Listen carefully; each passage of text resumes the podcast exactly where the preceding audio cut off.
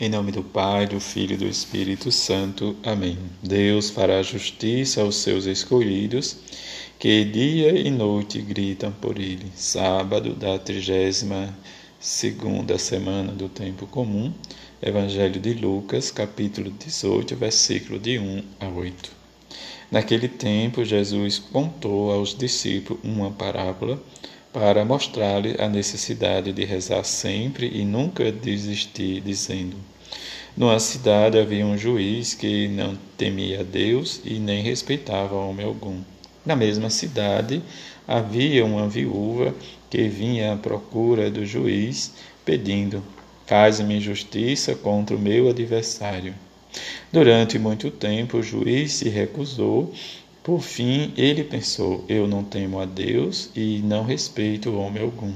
Mas esta viúva já me vem, está aborrecendo. Vou fazer-lhe justiça para que ela não me venha agredir-me. E o juiz acrescentou: Escutai o que diz este juiz injusto. E Deus não fará justiça aos seus escolhidos que dia e noite grita por ele? Será que vai fazê-los esperar? Eu vos digo que Deus lhe fará justiça bem depressa. Mas o filho do homem, quando vier, será que ainda vai encontrar fé sobre a terra? Palavra da salvação, glória a vós, Senhor.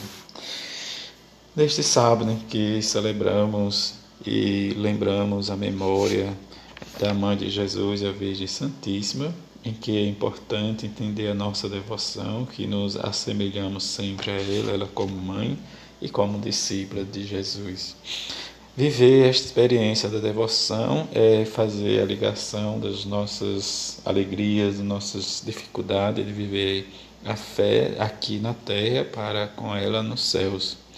Diante desta experiência da nossa devoção pela reza do Santo Terço, outras devoções mariana, em que possamos sempre trazer esta devoção para alcançarmos e obtermos sempre o perdão dos nossos pecados, experimentar a reparação e olhar sempre o Sagrado Coração de Jesus, melhor dizendo, seu coração, Sagrado Coração de Maria e também o Sagrado Coração de Jesus.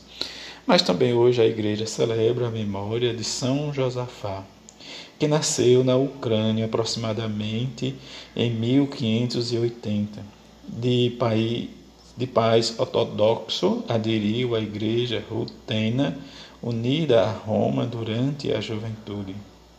Ingressou na ordem basiliana e foi posteriormente nomeado arcebispo de Pollock Trabalhou incansavelmente pela promoção religiosa e social dos povos e pela unidade dos cristãos.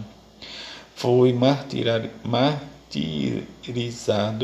na Bielorrússia em 12 de novembro de, 6, de 1623. Quando nós olhamos as notícias né, da guerra entre diz a Rússia e a Ucrânia, em que dá a entender que nesse país, né, diz, tem um grande santo em que buscou viver as virtudes do Evangelho, trabalhou incansavelmente, diz pela promoção religiosa e também diz social, em que rezamos e peçamos a Mãe de Jesus que diante das dificuldades diz que se encontra o país, nós possamos também, por meio da nossa oração, sempre colocar desses dois países em questões né, de, de, guerra, em questões que ainda até hoje não se resolveu. Mas também diz São João na sua carta nos diz nós a nós cabe acolhê-los né, para sermos cooperadores da verdade. Diante da circunstância em que desde esses dias estamos escutando também a, segunda, a primeira leitura diz de São João. E que ele diz diante de tudo possamos viver o amor em nome de Deus para que possamos aceitar diz outras questões em que como ele fala de, da parte dos pagãos que nos tornam difícil mas acolhê-los né, como cooperadores quando diz esses assumem a fé o Evangelho nos chama a atenção desde diante né, desde do do grande fim, né, diz, da perseverança da nossa oração, diz que nós ouvimos esse Evangelho, diz no domingo em que hoje se repete diante da atenção desse juiz e dessa pobre viúva em que busca justiça. Viver esse relacionamento íntimo com o Pai, diante da nossa relação, diz que Jesus nos ensina, e a existência da oração, diz como o próprio Jesus nos ensina e nos exorta a viver, nesta oração contínua e insistente, para vivermos e superarmos as dificuldades que o mundo realmente nos ensina. Durante esses dias em que está acontecendo o Congresso Nacional Eucarístico, possamos colocar as nossas orações para o bom êxito, para que possamos colher bons frutos né, desse congresso. E fortalecimento da nossa fé, para que possam, desde todos né, os nossos bispos, padres, todos os fiéis que estão envolvidos, possa sentir-se acolhido e diante desse acolhimento, onde viver a caridade, a hospitalidade para que realmente possamos viver e nos identificarmos e ter a nossa identidade eucarística na vida cristã.